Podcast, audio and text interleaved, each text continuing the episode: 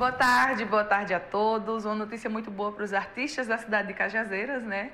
O prazo das inscrições para os editais da Lei Paulo Gustavo foram prorrogados.